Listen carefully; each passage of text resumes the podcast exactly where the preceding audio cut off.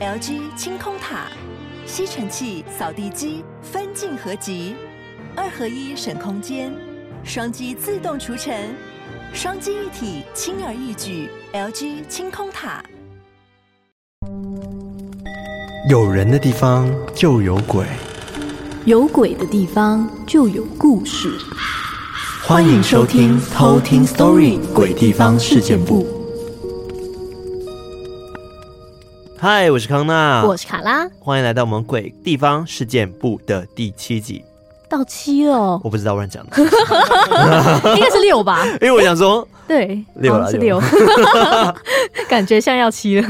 对，然后我们刚刚就是因为今天录音，艾瑞克也在嘛，然后我们就是发现一件很有趣的事情。艾瑞克最近在做儿童剧，然后他有一首歌是全世界的人都会唱的，叫做《伊比呀呀》，伊比呀呀，伊比伊比呀。听到这边，大家是不是觉得怪怪的？就是、哪有？我跟你说，我我刚刚听他们唱，我一直觉得他们是不是唱错了？然后后来发现，哎、欸，马来西亚版本跟你们的版本好像不一样、欸，哎。来来来，我们是。你你们在唱你们的。一比呀呀，一比一比呀。你们是一比一比，我是一比呀呀，一比一比呀。哦。我是一比一比呀，是有一个完整的正和弦，但是你们好像是就是硬要。我们是感觉很正向阳光的感觉，没有啊？你们有这音哪是正的？一比一比呀，嗯，可是我们是一比一比呀，比较难唱一点，好难。啊！好了，发现这些很有趣的事情，然后就是反正就是有很多很多东西是在这阵子才慢慢的发现，包括我们讲的话，对，就比如说先苦后。甜，甜，怎么会是先苦后甜？请去查字典，是吧？应该是吧？我记得那时候查给你们看啊，对啊，字典里面就没有收录先苦后甘呢。对啊，是先苦后甜。但是我们平常日常讲，我从小到大都讲先苦后甘。没有，我们一直都是先苦后甜。写作文也是先苦后甘。我们写作文也是先苦后甜。回甘就像现泡，回甜就像现泡，合理吗？那不同的用法好不好？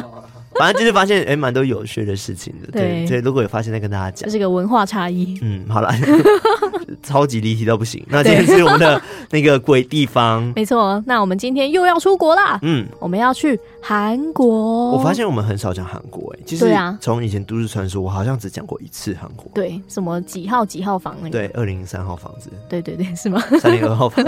记忆力衰退。我记得是四个字哦、喔。没有啦，没有吧？三个字吧。哦，忘记 这个记忆衰退。好，没关系。那你要去韩国哪里？对，我们今天要到韩国的庆山。嗯，没听过。庆山。好，我今年要去韩国，应该、哦、真的吗？年尾，好赞哦，好好哦，有考虑，有考虑啊。但是年尾，你知道韩国冬天冷到一个不行。我就是想要冷到爆去啊！我那时候去真的是每天都觉得说什么时候要回来，真的？真的是冷到骨头的那一种，哎，会很痛。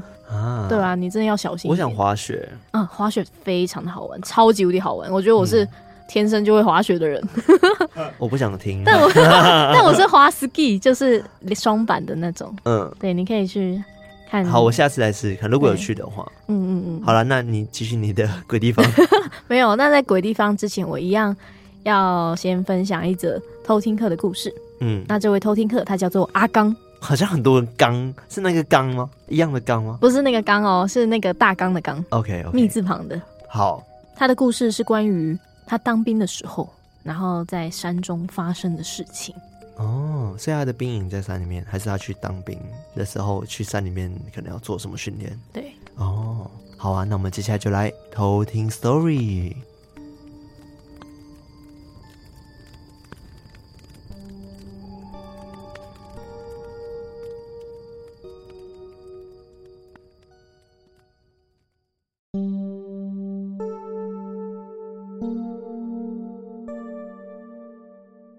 这个故事发生在我退伍前一个月，当时正值农历七月，中元节刚过不久。我当时的职位是中士班长，要对到部一个月的新兵实施卫哨教育。简单来说，就是要向新兵解说哨点的位置、当天的口令。以及卫校的守则。重点在于卫校的守则。守则中有许多不同的状况，必须熟记状况处理的步骤，去配合当天的口令来完成站哨的勤务。我们平时的哨点是两个人配在一起，由正哨的学长跟副哨的学弟来做搭配。有时候部队有任务，哨点就会只安排一个人。在众多站哨的新兵，有一位叫做小布。他在入伍之前就听说过许多部队的传说，所以当他听到要站夜哨，他就怕得要命。但排长说过，上哨会有带哨官，下哨也有，而站哨的时候会有查哨官，所以不要觉得站夜哨很可怕。被查哨官登记到缺失，才是真的可怕。小布听完排长说的，心中的不安才稍微缓和。事情发生当天的晚上，小布是站半夜两点到四点的哨。那个哨点是有掩体的，而那个掩体是很像山洞，可以停车。或者是存放物资的地方，而他的停车场算是有点在山上，夜晚很黑，唯一的灯就只有在哨点上的探照灯。小布上哨之后，他的脑海不停的背诵守则跟口令，一边等待着查哨官。就在半夜三点左右，我拿着查哨本前往哨点，在靠近哨点的时候，却没有人回应。正常的情况，会有卫兵大声的喝止，并且询问口令。我就快步的跑去哨点，就看到小布他缩在哨点旁边的柱子发抖着。我连忙问他怎么了。为什么要躲起来？小布说：“他听到掩体里面有木头敲打的声音，就拿着手电筒去查看，但是没有看到人。心里就想，可能因为停车场两旁的树木很茂密，应该是鸟叫声。就在他转身想要回哨点的时候。”他又听到了，但这次不是木头的声音，而是一个男子的叹气声。他当时虽然很害怕，但也一边跟自己说应该是自己听错了，就想赶快回到哨点。但接着，耳边又突然传来一个男子的声音说：“真的听错了吗？” 他一听到，就赶快下到柱子那边躲起来。而我听完小布的经历，也一脸无奈。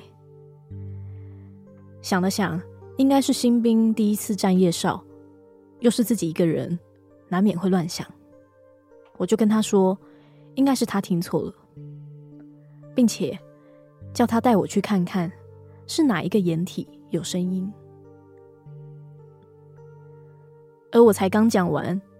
开启手电筒，回头面向停车场时，我就愣住了，因为在我手电筒光照向的方向，我看见一位全身透明，但是拄着拐杖的老人。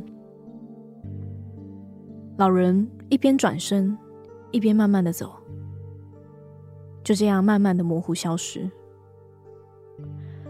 而就在他完全消失之前，我就在耳边听见了，真的听错了吗？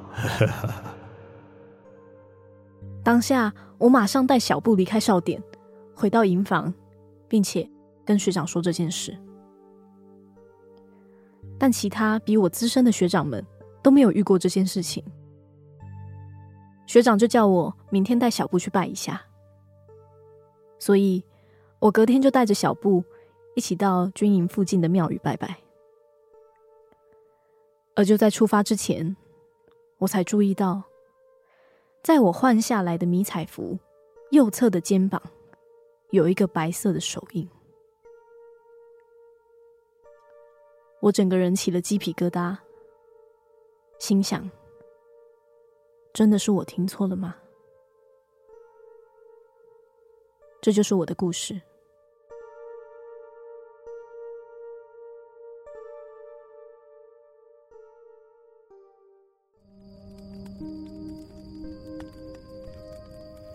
真的听错了吗？我们刚刚一直在练习各种这个情境。对，我想说，那 这真的听错了吗？到底要怎么配？对，他的那个语气到底是怎么样？我们刚刚一直在揣测。对，但我觉得应该还可以，还可以。还有一个版本是真的听错了吗？很豪迈这样。好了，但是好了，我们不要破坏这个鬼故事的气氛。不破坏，不破坏。好，没有，我真的觉得这个可怕，是蛮可怕的。因为一开始听错，有可能真的就是我不知道山岩石会不会有一些风吹，然后会有发出什么共鸣声。嗯、我不晓得会不会是一样的共鸣声。嗯、但是最后看到那个白色手印。就有点无法解释，对啊，很奇怪，而且他还真的照到了一个老人，嗯对啊、然后还慢慢的消失不见，然后在耳边就响起，嗯、真的听错了吗？嗯，因为我我刚刚就讲说声音跟视觉都还好，但是我觉得直接印在身上的这个就很难解释，一个手印呢，对，很奇怪，对啊，而且那个新兵小布也是有点衰，第一次站哨就碰到这种事情，对啊，对啊，但很奇怪是，他们其他老学长好像都没有听过，会不会是卖肉粽的、啊？之前有讲过，对不对？嗯、可能是卖肉粽，但他没有说他没有带肉粽。嗯，对啊，他可能只是突然出现一下，想要闹一下。嗯，我真的是没有办法体会当兵站夜哨的感觉。对啊，我也没有办法体会。但艾瑞克应该也没什么感觉吧？才当四个月，这样之后变一年，你有感觉吗？我有站过啊。那感觉如何？是半夜那种吗？对啊，很凌晨那种。对啊，我是站三点到四点。可是偏僻的地方吗？营区本来就在个偏僻的地方。但我我站的位置是算离营区蛮近哦，所以是看到营区的灯的这样子的，嗯，可以。哦，那还好，那感觉那个恐怖感就比较降低。对，但它的这个有点可怕，它是在一个掩体，嗯、然后它那个掩体是有点像山洞那样子，嗯嗯嗯，对，那跟我今天要讲的这一个鬼地方也有一点关系哦，山洞吗？对，我们下飞机了，先说一下，我们下飞机了，对，然后我们到了一个叫做庆山的地方，嗯，冲桑，然后这个庆山有一个矿场。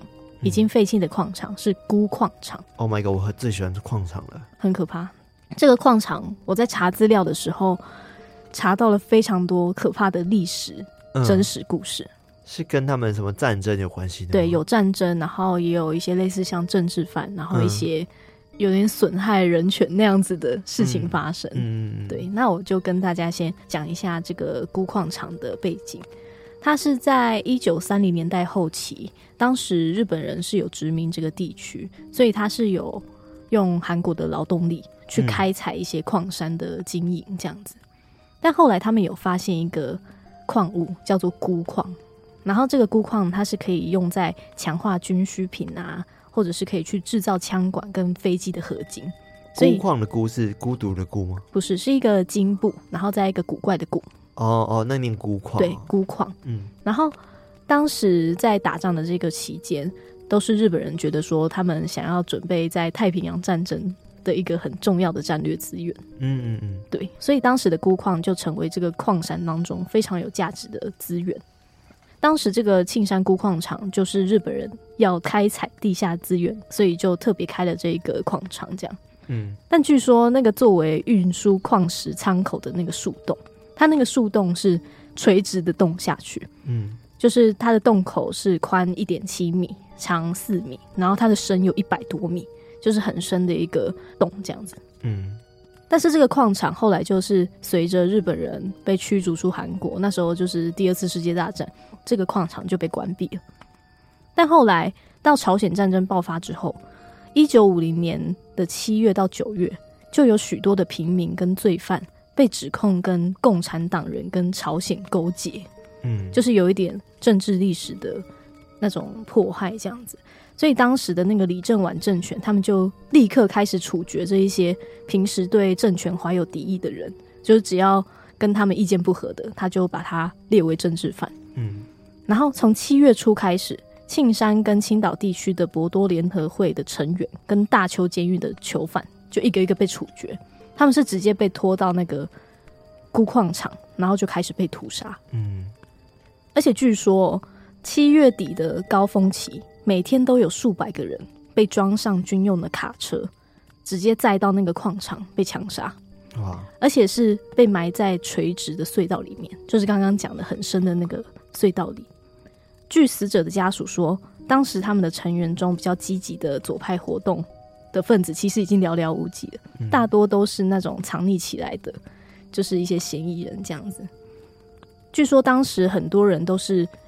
用很不合理的原因被迫带走，然后也有很多人是在当时的一些区长啊的推荐下强行被带走，甚至是有些人在不知情的情况下就是被骗走，直接被骗到那个矿场，然后直接就被处决。嗯嗯。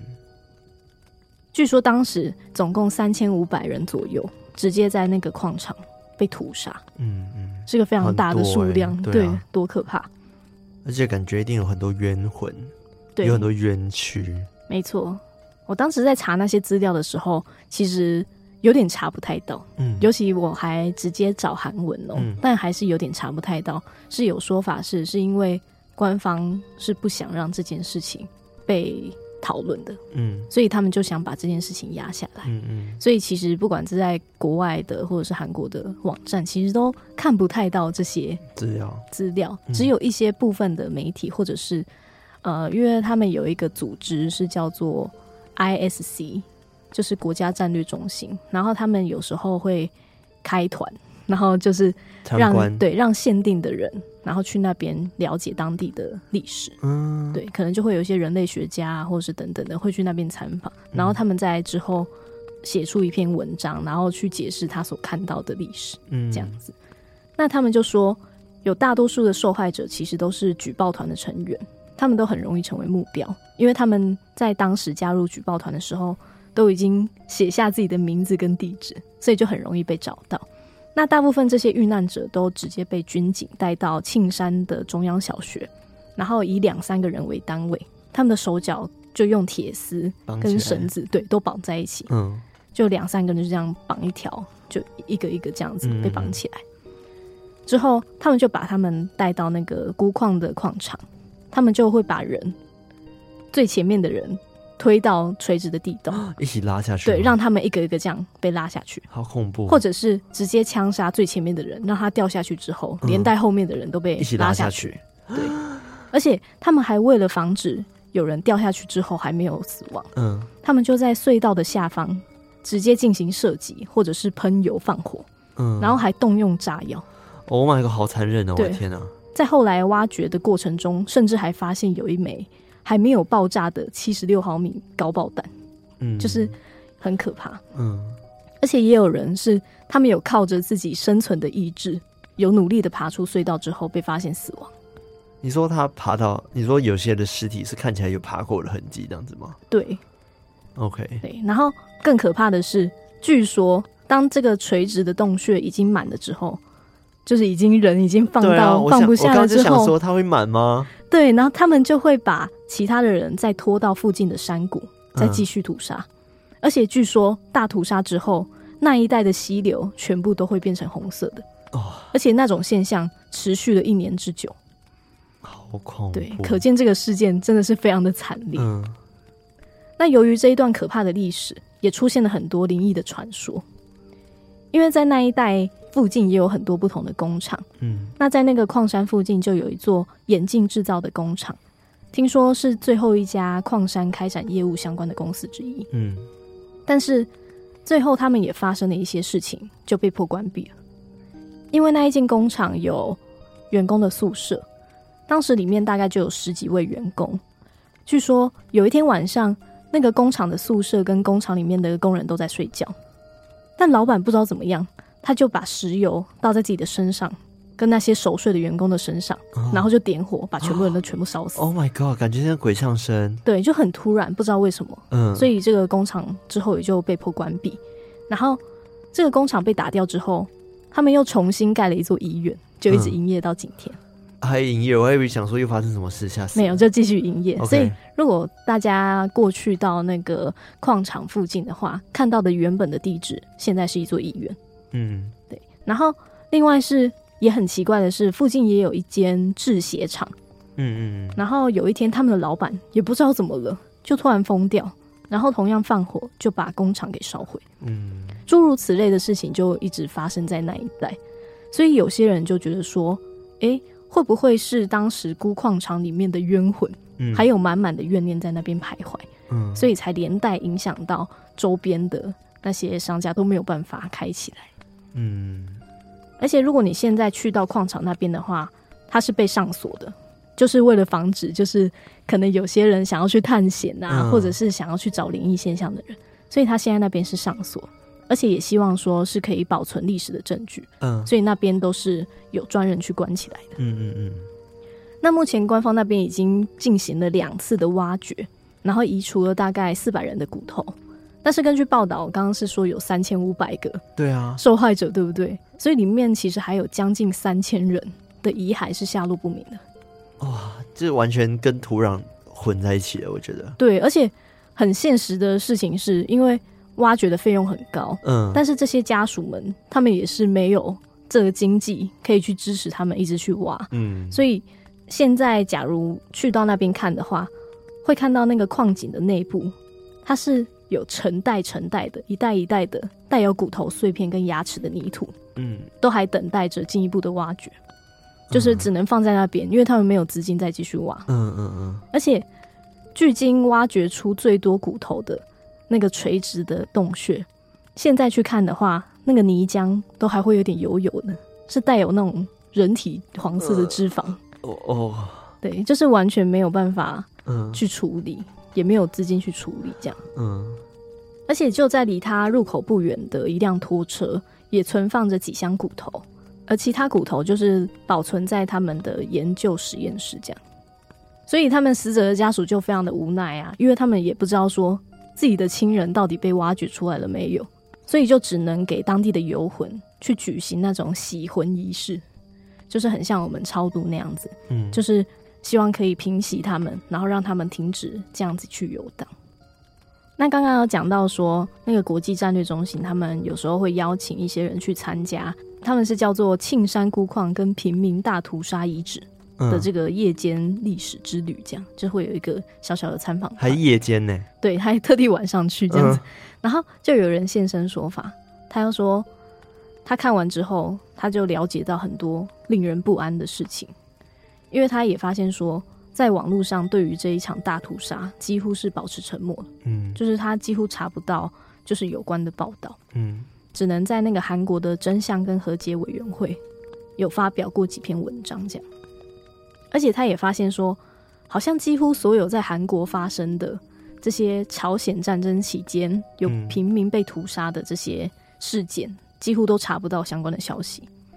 而且现在在维基百科上面有被记载的只有一个地方，但实际上可能有十八个。嗯，你是说那个尸体埋埋的地方吗？哦，不是，就是有类似这样子大屠杀的事件。哦，就是有真正被记载的，就是非常的少。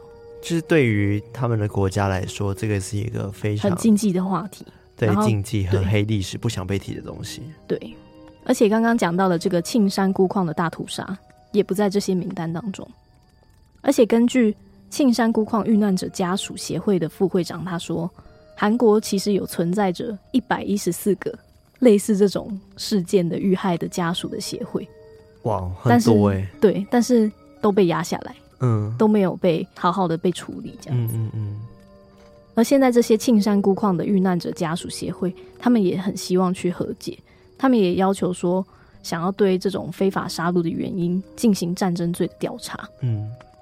因为当时他们这些遇害家属的家人们，他们都被标记说是红色的人，就是玷污他们，就说他们就是罪犯。但其实他们可能真的就没有对他们可能真的就没有犯什么错，嗯，可能只是特别有钱，嗯，或者是有在报社工作等等的，嗯，然后就被遇到这样子的事情。你是说在这些死者之后，然后这些有成立这些协会的家属们会被贴上这红色的标签吗？对，因为有些人他们其实嗯觉得说好像他们当时就是有被贴上这些标签，然后也因此就是有被异样的眼光看待，这样嗯。所以他们目前就只能为了生存，这些失去亲人的家庭成员就只能保持沉默。嗯，他们当时就遇到了一个是庆山新闻出版人兼社长，一个叫做崔成浩的先生。他当时就是在报道这个平民大屠杀的故事，嗯，然后也扮演了非常重要的角色。他当时就说，他希望可以为他们的孩子、他们的后代做的最后一件事情。就是把他们的历史告诉他们，嗯，即使这是一段可耻的过去，嗯，把真相告诉孩子们，这样子。对，其中有一个也是去参加这个参访团的人，他就有说，他当时抵达这个庆山之后，就见到了这个负责《庆山报》的记者，这个崔先生，他们就前往庆山钴矿的实地，他们有参观几个站点，像是刚刚讲到的垂直矿山，还有水平的直接。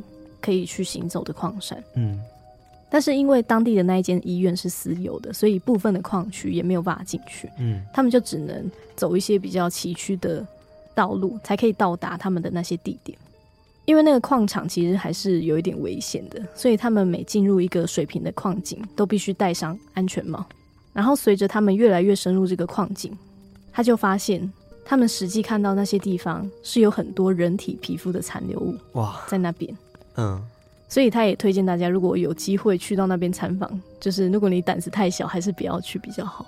对啊，因为我觉得就是会有太多太多的尸体的残留物会在上面啊。对，就是真的太多了。的路上都会有哎、欸。对，真的太多，就是不管是牙齿，嗯、然后骨头，或者是真的人体的任何你想得到的地方，在那边可能都会直接在矿场里面看到。嗯，那他们后来也有去存放遗体的地方。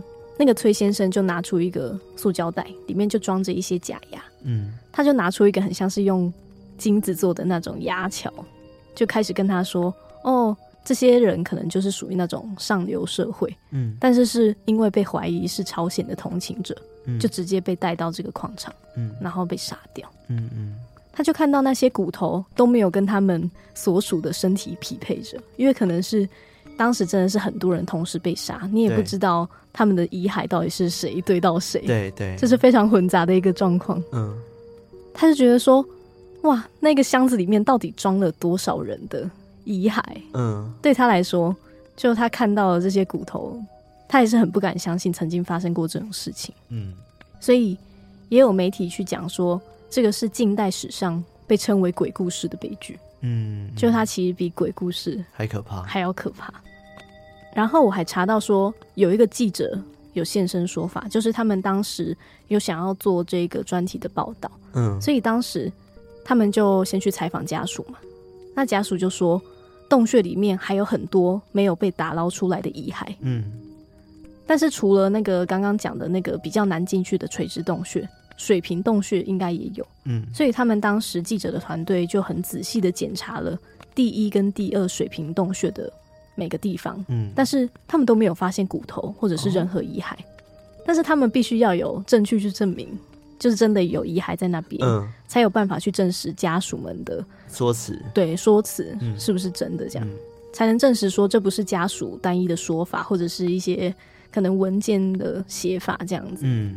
他们就很想去证明说，里面是真的曾经发生过这么可怕的事情。嗯，然后那些被不公正牺牲的人的骨头啊，跟骨灰还是留在这些山洞里面。嗯，但是他们好多次都去那边探查，都还是没有办法，都连一块小小的骨头碎片都没有发现。嗯，好奇怪哦。对，但是很神奇的是，就在接近他们要开播的时候，在最后一天的报道。他们就戏剧化的拍摄下来的一个画面，就是在第一窟尽头的土堆当中，他们就看到了密密麻麻的那些遗骸。